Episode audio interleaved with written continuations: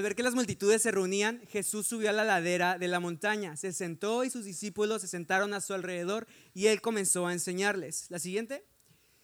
No malinterpreten, me fui a, a Mateo 5, 17 porque ya lo demás ya lo vimos la semana pasada, entonces me salto todo eso. Y dice, no malinterpreten la razón por la cual he venido. No vine para abolir la ley de Moisés o los escritos de los profetas. Al contrario, vine a cumplir sus propósitos. Entonces vamos a orar. Gracias Señor por este tiempo, gracias por esos jóvenes que pudieron estar en cualquier otro lugar del mundo, están aquí en unos universitarios dispuestos a aprender un poco más de lo que tienes para nosotros. Señor, te pido que abras nuestros ojos y nuestros oídos, pero sobre todo abras nuestro corazón, Señor. Que abras nuestro corazón para poder entenderte un poco más y saber qué es lo que quieres de, para nos, que quieres de nosotros para nuestras vidas. Te doy gracias en el nombre de tu Hijo Jesús. Amén. Ok, chicos, entonces, ¿qué quiere decir Jesús cuando dice que no vino a abolir la ley de Moisés y a los profetas, y, sino que vino a cumplir todo eso, ¿no? Entonces les voy a explicar un poquito, un resumen del Antiguo Testamento. Los primeros cinco libros del Testamento, los judíos lo llaman el Torah. Esos cinco libros son Génesis, Éxodo, Levítico, Números y Deuteronomio. Entonces, pues todos saben qué pasa en Génesis, ¿no? Génesis, el principio, la creación del mundo, la creación de, la existencia, de los animalitos, de las plantitas, de los humanitos, de todo, ¿no?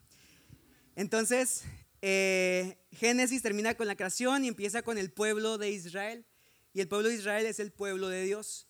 Entonces empezamos con Abraham, después vamos con Isaac, después con Jacob y de Jacob, después cambió el nombre de Jacob y se llama Israel y de sus hijos nace una gran multitud de personas y ese es el pueblo escogido por Dios.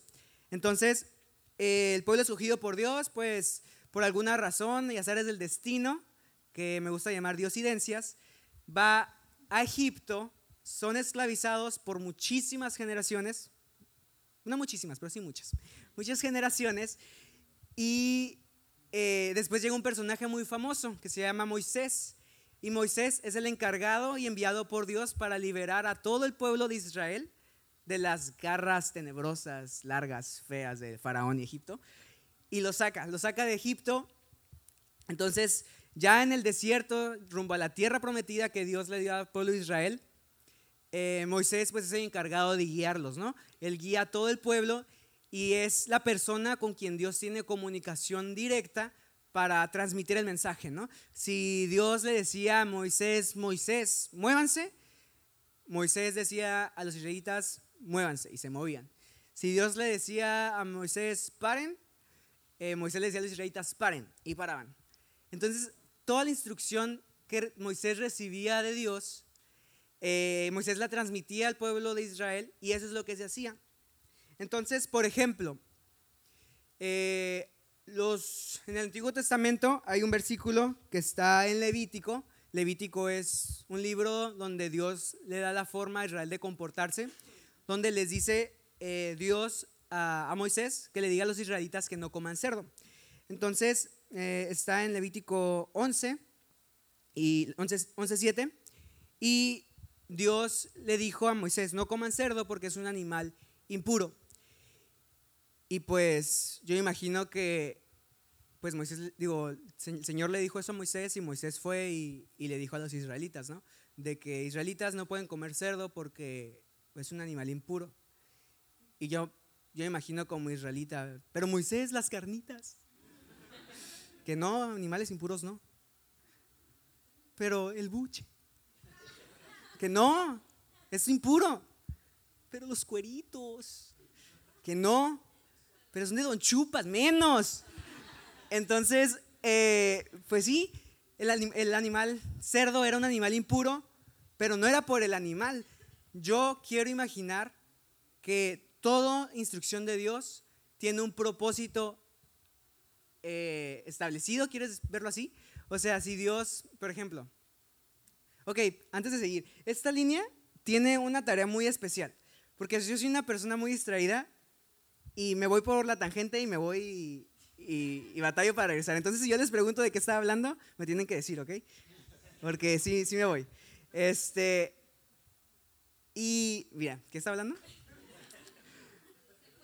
Del, del cerdo, del puerco. Entonces, de los propósitos de las instrucciones de Dios.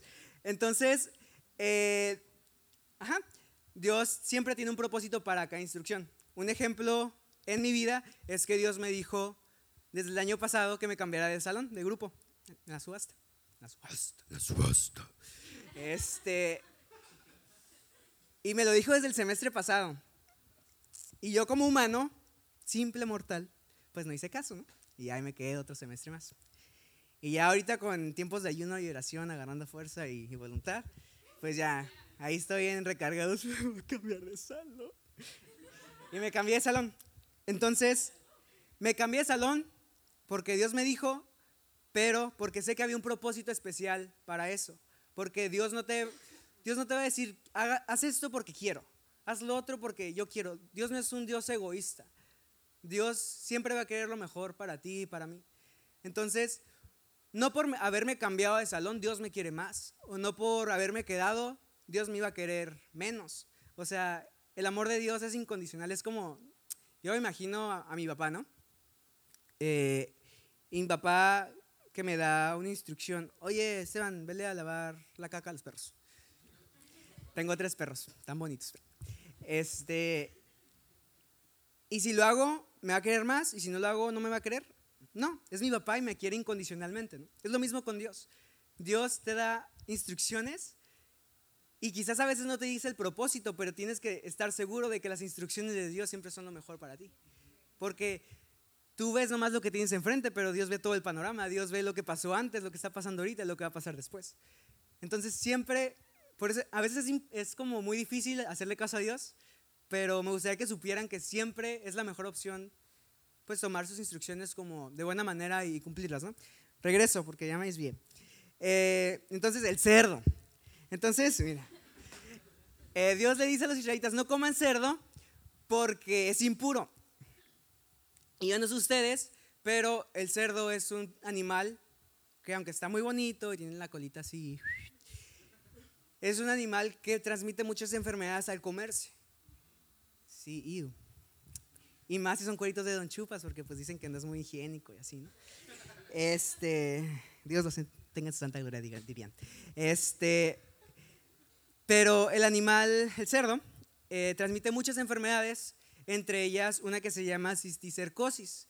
El cisticerco es un parásito y pues yo imagino que los israelitas no tienen ese conocimiento pues antes, ¿no? Pues ni microscopio había, ni, ni lupa había, yo creo. Este, entonces, Dios estaba tratando de cuidar ese pueblo escogido, porque si todos empezaban a comer cerdo, pues todos se, todos se morían y la historia se acababa, ¿no? Entonces, Dios en cada una de sus instrucciones tenía cuidado de mantener a su pueblo santo, puro, a salvo, sano, y todo para que el propósito de Dios en la humanidad se cumpliera.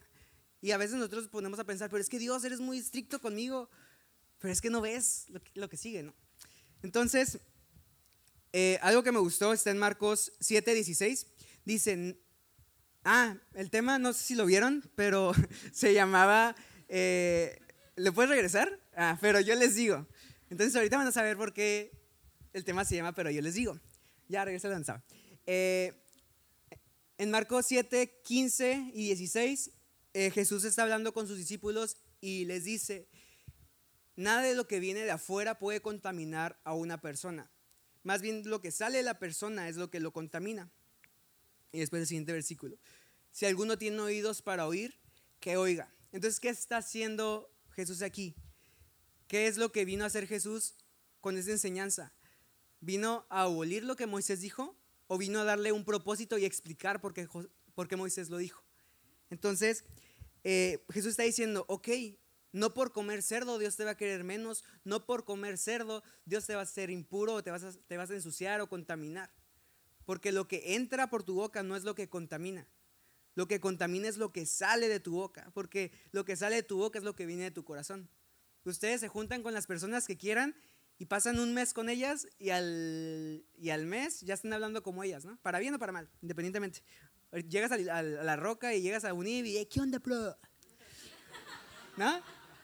O los, o los domingos, este, o los domingos están predicando y, amén. Entonces, eh, siempre, siempre, siempre vas a, a hablar de lo que te estás alimentando. Entonces, aquí Jesús está diciendo, no por lo que comas, Dios te va a querer menos, sino por lo que salga es lo que va a contaminar tu corazón. Y ahí es donde tenemos que tener cuidado. Entonces, esa es como mi más o menos introducción para eh, hablarles de lo que Jesús habló en el Sermón del Monte después de las bienaventuranzas. Entonces, vamos a hablar de 1, 2, 3, 4, 5, 6 puntos. Les voy a mencionar cada uno en este momento y quiero que después de que yo diga cada uno, ustedes hagan una expresión de... ¿Ok? Eh, uno, vamos a hablar del el homicidio. Ah. Vamos a hablar del adulterio. Ay, caramba. Del divorcio. De los juramentos. De la ley del ojo por ojo y diente por diente.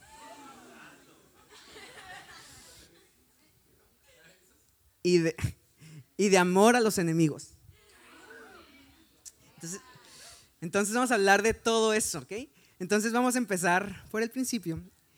¿Y recuerdan cuál fue el primero? Vamos a hablar del homicidio. Entonces, vamos a leer. Esto creo que sí lo tengo. Lo voy a leer acá. Ay. Fíjense mis, mis dones. ¿eh? Han oído que a nuestros antepasados se les dijo, no asesines, si cometes asesinato quedarás sujeto a juicio, pero yo digo...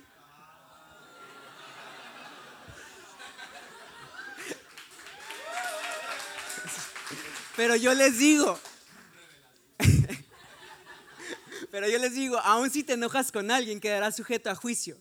Si llamas a alguien tonto, corres peligro de que te lleven al tribunal. Y si maldices a alguien, corres peligro de caer en los fuegos del infierno. Ok, entonces, ¿qué nos está diciendo Jesús aquí? Aquí, ¿recuerdan en qué parte de la Biblia está no mates? No, ok. No mates es uno de los diez mandamientos. Los diez mandamientos de, ah, honrarás a tu padre y a tu madre, no tendrás ídolos, eh, adorarás solo a Dios y a solo a Dios. Entonces, no mates es uno de los diez mandamientos. Entonces, si ustedes se acuerdan, ¿cómo llegaron los diez mandamientos al pueblo de Israel? Fueron las tablas de Moisés. Entonces, pues Moisés se sube a un monte a orar, encontrarse con Dios y verlo cara a cara, y Dios les da esas tablas, ¿no? Y no eran tablas de papel o de maderita, eran tablas de piedra macizonas. Entonces, entonces Moisés, estate, estate. Entonces Moisés, eh, pues ya después de quién sabe cuánto tiempo, días estando ahí arriba, pues ya baja con sus tablas, ¿no? Yo me imagino que se le pone una acá y otra acá y baja tipo pípila, ¿no? Acá. Ah, ah. Entonces baja ahí al el pueblo de Israel y le dice pues los diez mandamientos, ¿no? Que apenas, a duras penas, cupieron en las dos tablas. Entonces, pues yo me imagino que eran cinco y cinco, o cuatro y seis, depende de qué tan largo estaba el ese, ¿no? Pero imagínense que Dios les hubiera escrito en todas las tablas el porqué o el propósito de la instrucción que les estaba dando. Pobre Moisés. Yo creo que las amarras se, se, sube ahí a las tablas y este, porque pues sí, eran, eran, eran piedras pesadas. Entonces, ¿qué es lo que vino a hacer Jesús? Jesús, como todos sabemos, es Dios infinito hecho finito, Dios espíritu hecho carne, Dios el que se despojó y se despidió de todo lo celestial para venir aquí a la tierra y convivir un poco con nosotros. Entonces viene Dios hecho carne y les dice a los, a los judíos y a los gentiles, ok, sí le dije esto a Moisés porque este es como el, la instrucción, pero no se lo dije nomás así, a secas, se lo dije por un propósito. Entonces es cuando dice Jesús, eh, pero yo digo, ¿cómo se llamaba el tema? Pero yo les digo, entonces, pero yo digo, aun si te enojas con alguien, quedarás sujeto a juicio. Si llamas a alguien tonto, corres peligro de que te lleven ante el tribunal. Entonces, ay, me dieron agua, muchas gracias. Ah, ah. Entonces, eh, Dios nos está diciendo, o sea, no basta con que no mates. Creo que no matar, pues es fácil, ¿no? O sea, yo creo que la gran mayoría de aquí quiero pensar, no han matado a una persona. Entonces, eh, Jesús está hablando del enojo y les quiero compartir una anécdota. quizás sea chusca, pero al final se van a quedar como... Día normal, estudiante de medicina, eh, séptimo semestre, porque octavo es un poquito más fácil, séptimo sí está pesado. La computadora, ¿no? Estudiando y suena mi teléfono. No, sé cómo hace el celular. Y este, porque no hacen ring, ya no hacen ring los celulares. Este, entonces, eh, contesto, bueno, pues estoy estudiando, ¿no? Me gusta que molesten mientras estudio. Y es mi papá. Oye, Esteban, necesito que hagas esto y luego que vayas al negocio y hagas esto, esto, esto, esto y esto. Y yo como tengo problemas para decir que no, pues le digo, ok, ya, le cuelgo, ¿no? Y ya, pues me salgo de mi cuarto, voy por las escaleras.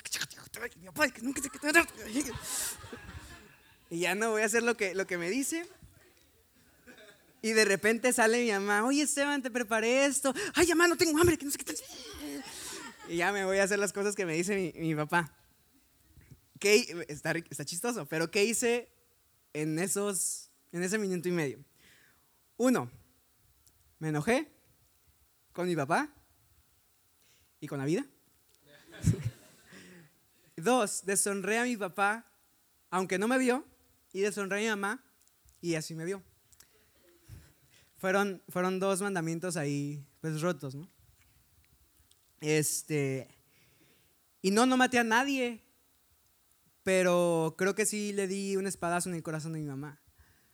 Porque mi mamá, ay, espero no llorar, este, mi mamá con todo su amor, y aunque no le guste cocinar, porque a mi mamá no le gusta cocinar, me hizo un platillo hermoso, riquísimo, como a mí me gusta. Y yo paso a la cocina, me dice, oye Esteban, te preparé. Y yo, ay, mamá, no tengo hambre. Y ese no tengo hambre, pues salió como no tengo hambre, pero mi mamá entendió otra cosa, porque pues las mujeres entienden pues otras cosas de lo que les dices, ¿no? Este, y, y mi mamá, me imagino que entendió, para mí tu comida no es importante, tu comida no me gusta, no tengo tiempo para lo que tú hiciste por mí. Entonces, tenemos que tener mucho cuidado con nuestras palabras porque como dijimos al principio, lo que entra no es lo que te contamina, es lo que sale. Otro ejemplo. Perdón, Pablo, te usé como ejemplo. Eh, imagínate que uso a Pablo porque Pablo es de mis mejores amigos y sé que pues aguanta vara y y pues sí, ¿no? Entonces, ¿qué pasa si yo estoy con Pablo y con un mundo de gente y Pablo dice algo incoherente y lo uso a Pablo porque Pablo dice cosas incoherentes? Pablo es la persona más coherente que conozco. Entonces Pablo dice, por es del destino, una cosa incoherente, y yo digo, ay Pablo, no seas tonto. O... No, no quiero decir esa palabra, no está en mi vocabulario. Hay otras palabras feas en mi vocabulario, pero esa no. Este, y le digo, Pablo, no seas tonto. Y para mí fue como disparar una, una pistola de burbujas, pero quizás para Pablo fue dispararle con una escopeta, ¿no? Porque quizás para Pablo, eh, desde pequeño, su, su papá y su mamá le dijeron, ay Pablo, ¿cómo estás tonto?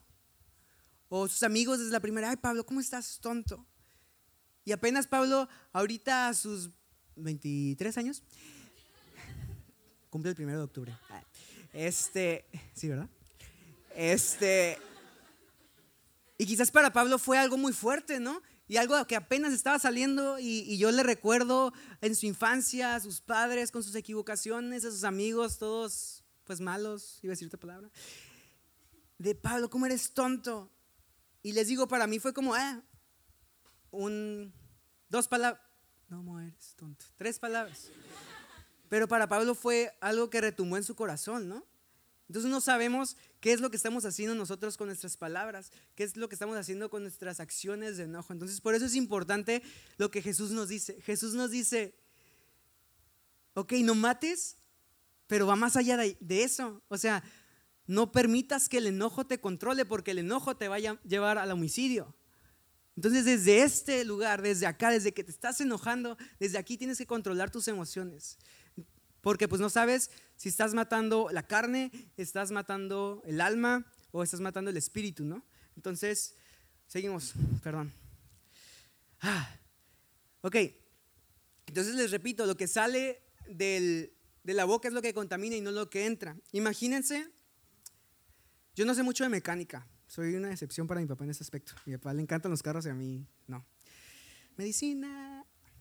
Este, entonces imagínense que ustedes pues desatornillan o no sé si se corta, un, un mofle, un escape de un carro. ¿Sí saben cuál es, no? Donde sale el humito.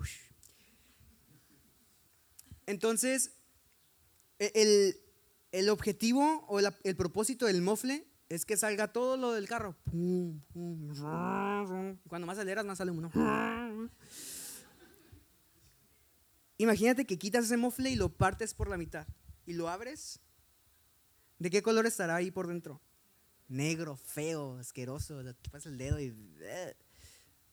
Entonces, más o menos así es como funciona con nosotros. Más o menos con lo que hablamos, estamos, pues no, no más o menos, más bien lo que hablamos es lo que está reflejando que hay en nuestro interior, en nuestro corazón. Entonces, terminamos con homicidio. Entonces, pues no, no vamos a matar, pero pues tampoco hay que enojarnos. ¿no? Eh, el siguiente, por favor. Adulterio. Uy, adulterio. Ay, bueno, adulterio. Ustedes han oído que se dijo, no cometas adulterio. Pero yo les digo, pero yo les digo, el Dios que les dijo lo anterior, yo les digo que cualquiera que mira a una mujer y la codicia ya ha cometido adulterio con ella en el corazón, o en el caso de las mujeres. Pero yo les digo que cualquiera le mira las pompis a un hombre y lo codicia ya ha cometido adulterio con él en su corazón. ¿no? Pensé que iba a dar más risa. Este. Eh, ok, entonces, ¿qué es lo que nos dice Jesús aquí? El, el mandamiento de no cometerás adulterio es exactamente el que sigue en la Biblia de el de no matarás. O sea, está Éxodo, gracias, 21 y luego 2, acá está este, ¿no? Entonces viene desde el mismo contexto. O sea, Dios no le iba a dar en todas las tablas el por qué no deben de cometer adulterio a Moisés, porque no iba a poder bajar todas las tablotas, ¿no? Entonces, viene Jesús y nos dice, ok, sí, no engañes a tu esposa. Y aquí nadie tiene esposa, quiero pensar. Pero ¿qué nos está diciendo Jesús? Jesús nos está diciendo, ok, tú tienes que saber que no cualquiera de allá afuera va a ser tu esposo o tu esposa. Jesús está diciendo, tienes que cuidarte para que cuando conozcas a esa persona, la indicada, con la que estás destinado o destinada a pasar el resto de tus días, llegues con la carta más limpia, más espléndida, más hermosa para presentarte hacia él o ella, ¿no? Entonces, ok, otra anécdota que es más testimonio que que nada, ¿no? Pero bueno, aquí me voy a confesar. Ok, infidelidad. He tenido una novia. No. Es que fíjense, mi primera novia la tuve finalizando la primaria y no cuenta porque no salíamos. Y mi segunda novia fue como de un día, entonces tampoco cuenta. Y fue la secundaria. Para que no me digan, no, la prepa Ok, entonces, eh, con mi primera novia, pues no, pues yo era un niño, bebito, así no pasa nada, ¿no?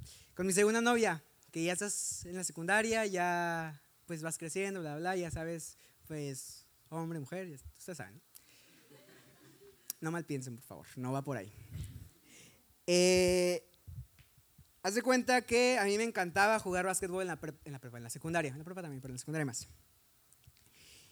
Y había una niña que era una muy amiga mía, pero había un problema. Esa niña tenía novio. Y para acabarle, el novio me caía mal. Este, ¿qué pasa? Eh, pues yo empecé a hablar con ella, bla, bla, bla, bla, bla, lo que tiene que pasar. O sea, no lo que tiene que pasar, o sea, hablamos, hablamos mucho, hablamos mucho, nos hicimos muy amigos, me, me platica de su novio, que no pasa tiempo con ella, bla, y la secundaria, sea, todo.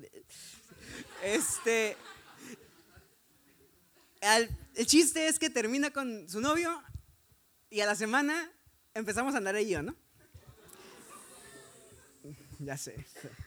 Dios ya me perdona, perdonen ustedes. Y, y el chiste es que ni me gustaba. O sea, yo lo único que quería era darle en la torre al otro vato porque me caía gordo. Tanto así que el primer día que anduvimos en el recreo, yo me la pasé jugando básquet y la muchacha, bueno, la niña, estaba ahí sentada con sus amigas, nomás viéndome jugar básquet. Bien tonto, digo, ahí sí yo bien tonto, ahí, ahí no aplica. Este, y Ay, me distraen aquí enfrente. Este, y, ya, bien cobarde acá, super patán, termina el receso y le digo a su mejor amiga, oye, fulanita, ven. Y él, ¿qué pasó? Dile que mejor siempre no. Y yo, "Oh". o sea, feo, feo, patán, patán, patán. Dios está trabajando mucho conmigo en eso. Este, después, esa fue mi primera, pero la siguiente está más fuerte. Sí, eso no es nada. es. Preparatoria. Aquí creo que hay gente de mi preparatoria. Este, preparatoria, misma historia. Eh, me hago muy amigo de una persona, muy, muy amigo, pero en el buen plan, ¿no? Mejores amigos. No, ni mejores amigos, era como.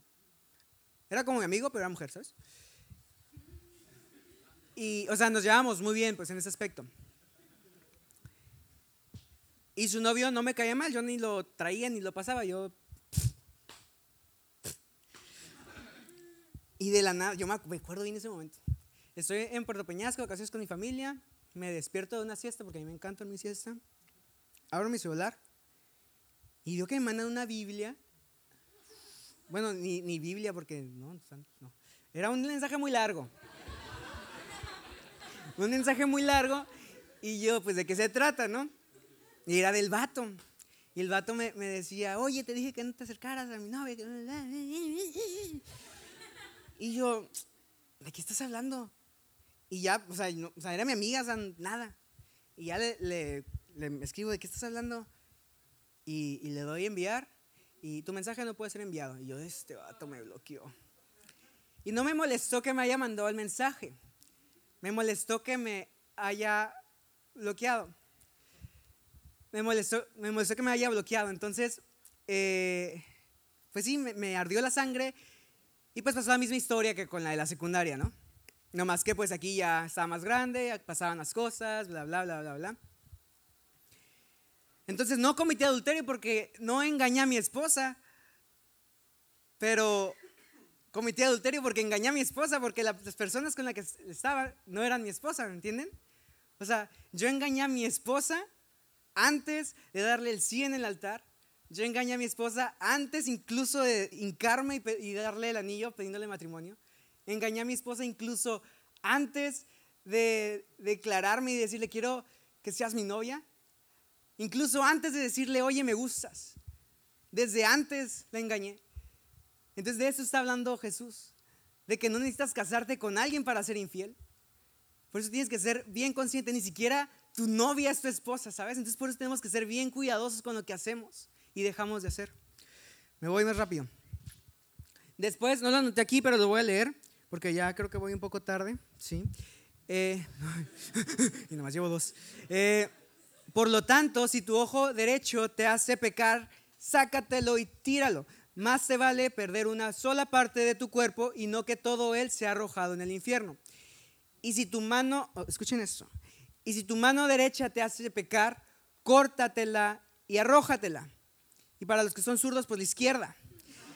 Más te vale perder una sola parte de tu cuerpo y no que todo él vaya al infierno. Y después Jesús, creo que lo dice aquí, no lo anoté, pero creo que es lo que, creo que dice el que tenga oídos para oír que oiga, ¿no? Y lo mismo les digo. Entonces, ¿de qué hablamos aquí? No me voy a meter mucho en esto porque esto es plática del encuentro. Eh, hablamos de pornografía, de masturbación y de lujuria, que más o menos lo engloban. Entonces, no necesitas estar con alguien para cometer adulterio con tu esposa o tu esposo. No necesitas estar pasando intimidad con tu mejor amiga o con tu novia. O sea, basta con una pantalla, una revista. Entonces tengan mucho cuidado con eso. Dije que no me iba a meter, no me voy a meter. Ok, el siguiente. Divorcio. Levanten la mano a los casados. Qué bueno porque los iba a sacar. Eh, no, es de solteros. Entonces, no me voy a enfocar tampoco mucho en este punto, pero les voy a decir que ahorita no estamos casados, pero un día que estemos casados nosotros vamos a entrar en un compromiso, en un pacto. Y ese pacto no es de hombre y mujer, ese pacto es de hombre, mujer y Dios. Entonces, cuando tú en un divorcio estás rompiendo tu pacto con tu esposa o tu esposo, no solamente lo estás rompiendo con esa persona, lo estás rompiendo con Dios, ese Dios que bendijo el matrimonio, ¿no? Sigo, no voy a hablar del matrimonio porque no estoy casado, no tengo novia. Este, los juramentos, siguiente. Ok, también han oído que se dijo a sus antepasados, no faltes a tu juramento, sino cumple con, las, con tus promesas al Señor. Pero yo le... esperen, otra vez. También han oído que se, dijo, que se dijo a sus antepasados, no faltes a tu juramento, sino cumple tus promesas al Señor. Pero yo les digo, no juren de ningún modo. Y es muy común que tengamos respeto a, decir, no, yo no juro por Dios, porque no, es Dios, Dios, Dios. O no creo que aquí jure por el cielo. Eh, bueno, yo nunca lo he hecho. Pero también hemos, como, te lo juro por mi mamá, por mi Madre Santa. O te lo juro por mi vida que no lo hice.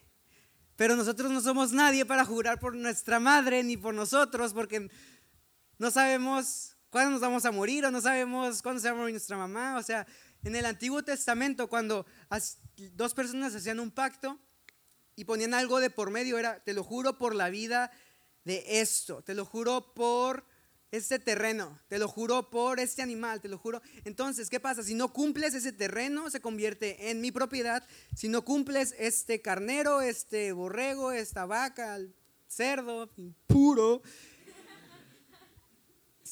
es mi propiedad y puedo hacer lo que quiero con ella. Entonces nosotros no tenemos derecho de andar jurando por tal o cual persona, ni siquiera por nosotros mismos, porque nosotros no nos pertenecemos a nosotros mismos, nosotros le pertenecemos a Dios. ¿De acuerdo? Eh, entonces después en, en el mismo capítulo, abajito de esto, dice, cuando ustedes digan algo, que su sí sea sí y que su no sea no. Entonces hay que empezar a practicar esto, practicar en nuestra palabra. ¿Qué es lo que decimos? Voy a estar ahí a las siete y media el próximo martes. ¿Es necesario jurarlo? No. Si lo dices, hazlo. No me voy a meter al mismo salón porque sé que no me conviene. ¿Lo necesito jurar? No. Simplemente lo tengo que hacer. Porque mi palabra vale. Así como la palabra de Dios vale, nosotros somos hechos de imagen y semejanza de Dios, por lo tanto nuestra palabra vale. Hay que hacerla valer. Siguiente, ojo por ojo, y lo voy a juntar con el amor a los enemigos. Ojo por ojo. Ustedes han oído que se dijo, ojo por ojo y diente por diente, pero yo les digo, no resistan al que, les haga mal, sino si alguien te da una bofetada en la mejilla derecha, vuélvele también la otra. Y aquí yo creo que los hombres me van a entender más. Espero. Eh, porque los hombres son más propensos a pelearse. Yo nunca me peleado en mi vida, gracias a Dios. Pero sé que hay gente aquí que sí. Entonces, imagínense Pacquiao Mayweather. ¿Quién les cae mejor? Obviamente, ¿no? Lógico. Ok, está aquí. Y, y está Pacquiao, ¿no? Ah, no sé si Canelo. No sé cómo, no, sé cómo, no sé cómo le ¿no? Están peleando. Imagínense el Mayweather. ¡Pum! Dame otra, papá, dame otra.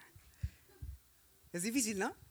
O ustedes, cuando, si han peleado en su vida, cuando están peleando están enojados, ¿no? Es que me bajó a la morra. Gracias, no me peleé por eso. Y si te sueltan un guamazo, es difícil no contestar y, agarrarte los tanates y dame la otra, ¿no? Porque es difícil, porque están, están atentando contra nuestra hombría, están atentando contra nuestra identidad, están atentando contra algo que nos pertenece, ¿no? Y Jesús te dice aquí, ok, si alguien te lastima, dale la otra mejilla. Si alguien te dice, lleva esta carga un kilómetro, no te conformes. Calla la boca y llévasela dos. Vamos al siguiente porque les dije que los iba a unir. Amor a nuestros enemigos. Ustedes han oído que se dijo, ama a tu prójimo y odia a tu enemigo. Pero yo les digo, amen a sus enemigos y oren por quienes los persigan. Entonces aquí empieza lo difícil. Porque amar a nuestra familia es fácil, muchas veces, otras veces no. Amar a nuestros compas es fácil, pero amar a esos que no son tan amigos nuestros. Y aquí la palabra enemigos está como muy, uy, porque dices, ay, yo no tengo enemigos, pero tienes gente que te cae gorda. Tienes gente que te hace la vida de cuadritos. Algún profesor, no voy a mencionar ninguno porque...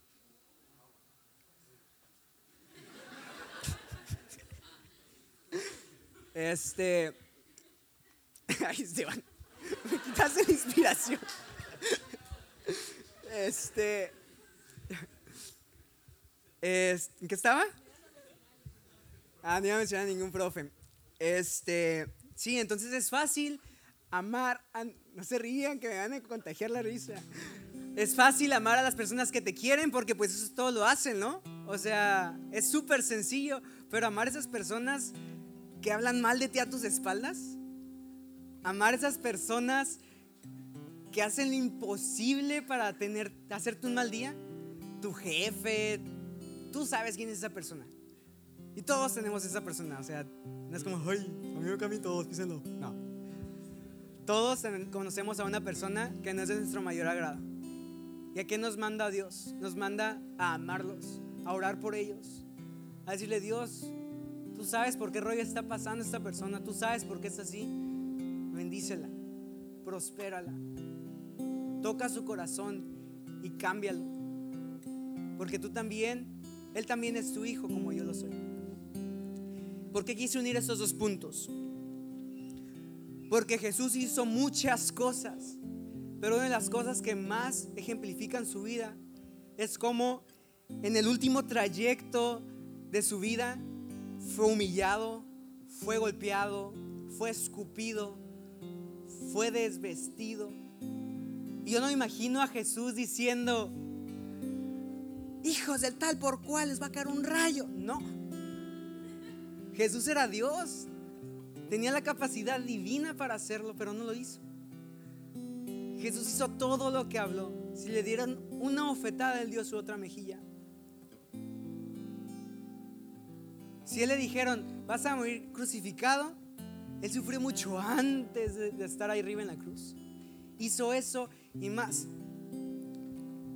Entonces nos las ponen difíciles, ¿no? O sea, no enojarte, cuidar tu pureza y tu castidad, orar y amar a tus enemigos.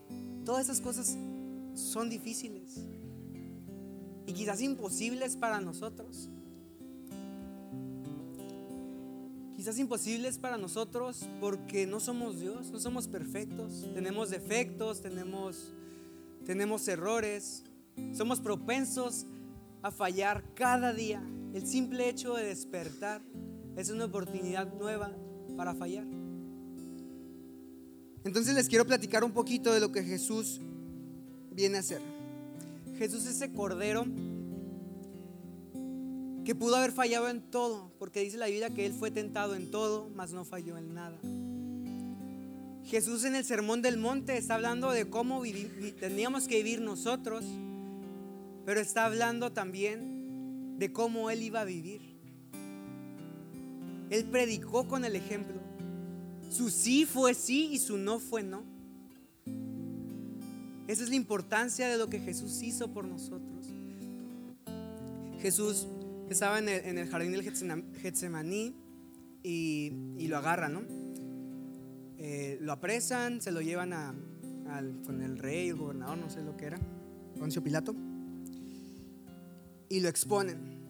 Lo exponen ante la mayoría de los judíos y ponen a un vato bien loco acá al lado, un vato criminal, homicida, lo peor de lo peor. Y había una tradición antes en el Antiguo Testamento donde creo que un día antes de Pascua se soltaba a un, a un criminal.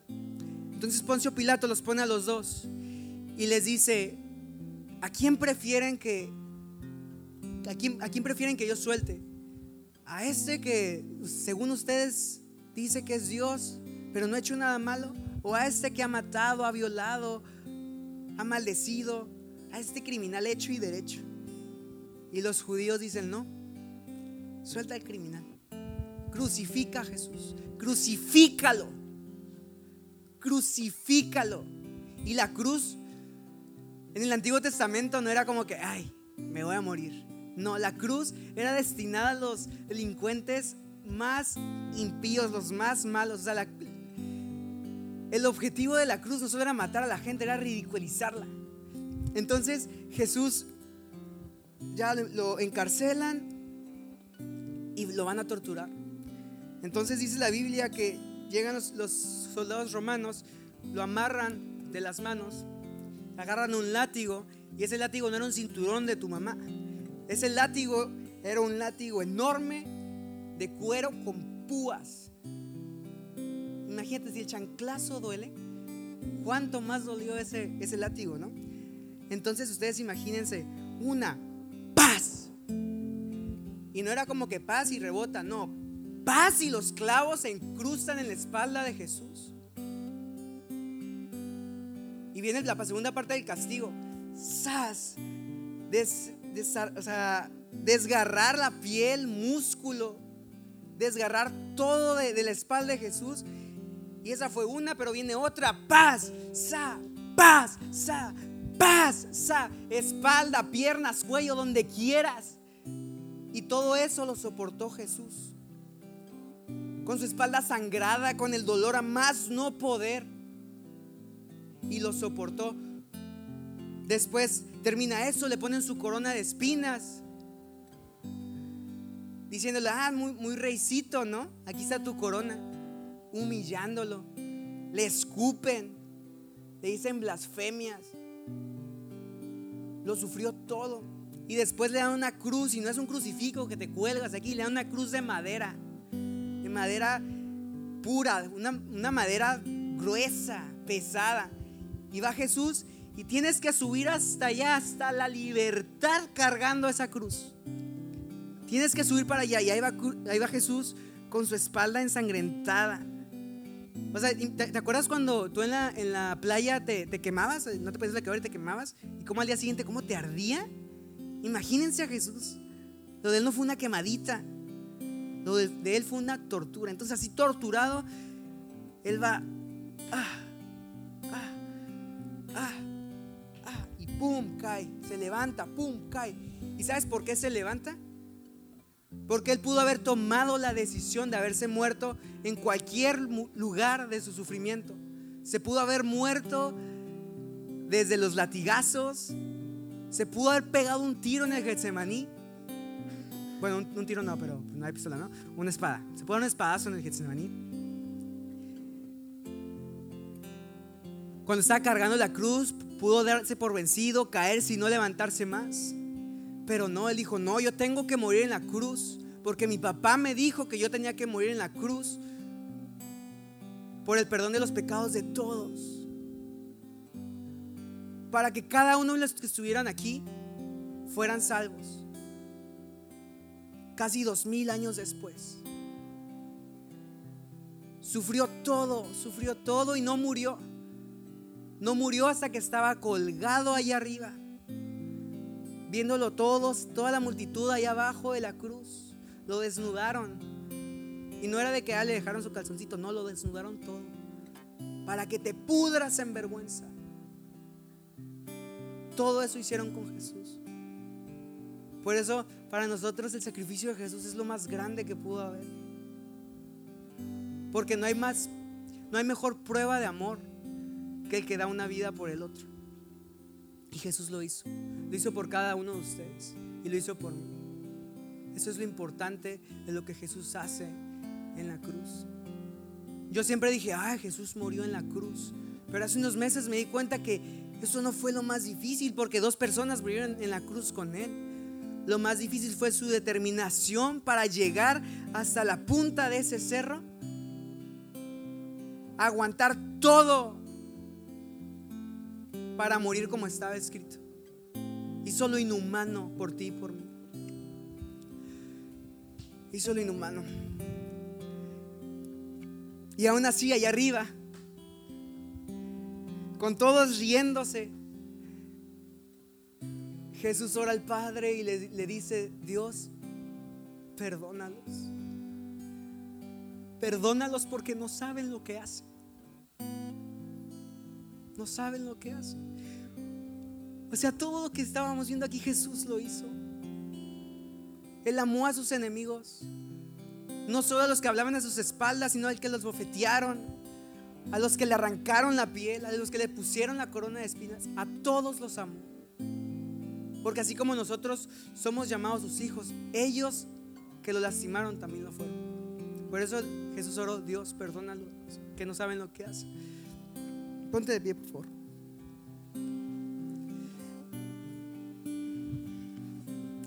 Cierra tus ojos.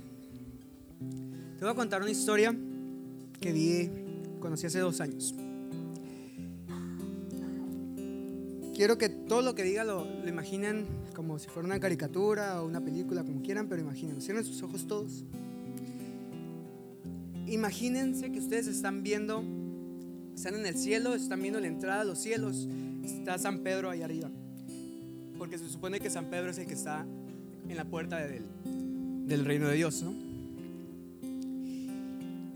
Y llega uno con su carta de presentación, su hojita, y San Pedro le dice, a ver, ¿qué traes? Y ese hombre le dice, pues fíjate que me enojé, me enojé con mi papá, me enojé con mi mamá por esto que me hicieron. Me enojé con mis hermanos, me enojé con mis amigos, insulté a quien se me cruzó por enfrente. Adulteré, engañé a mi esposa.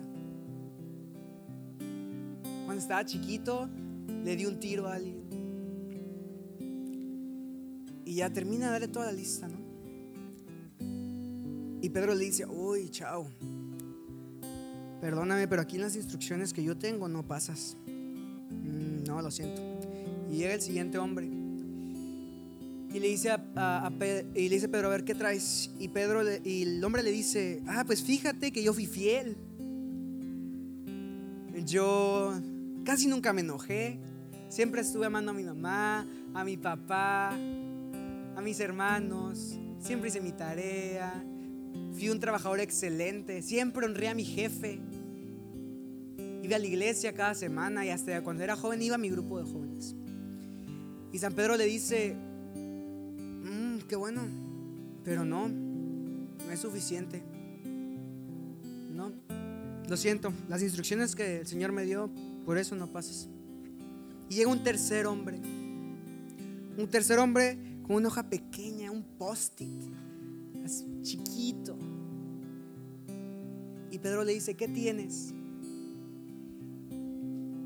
Y el hombre le dice, y el, hombre lee el, papel pequeño y dice, acepté a Jesús en mi corazón.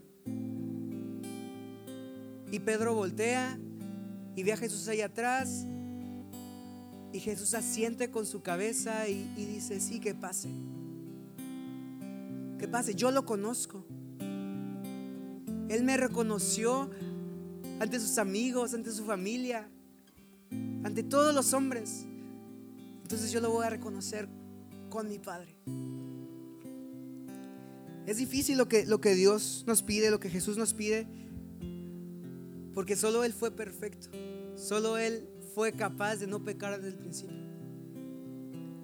Y ya te conté algunas historias y tengo más de que yo le he regado y sé que tú también lo has hecho. Porque es muy difícil no equivocarnos. Cada día estamos expuestos a fallar, a errar, errar, errar. Pero Dios nos dice, si tú me reconoces delante de los hombres, yo te reconoceré delante de mi Padre. Si tú me reconoces, yo te reconoceré.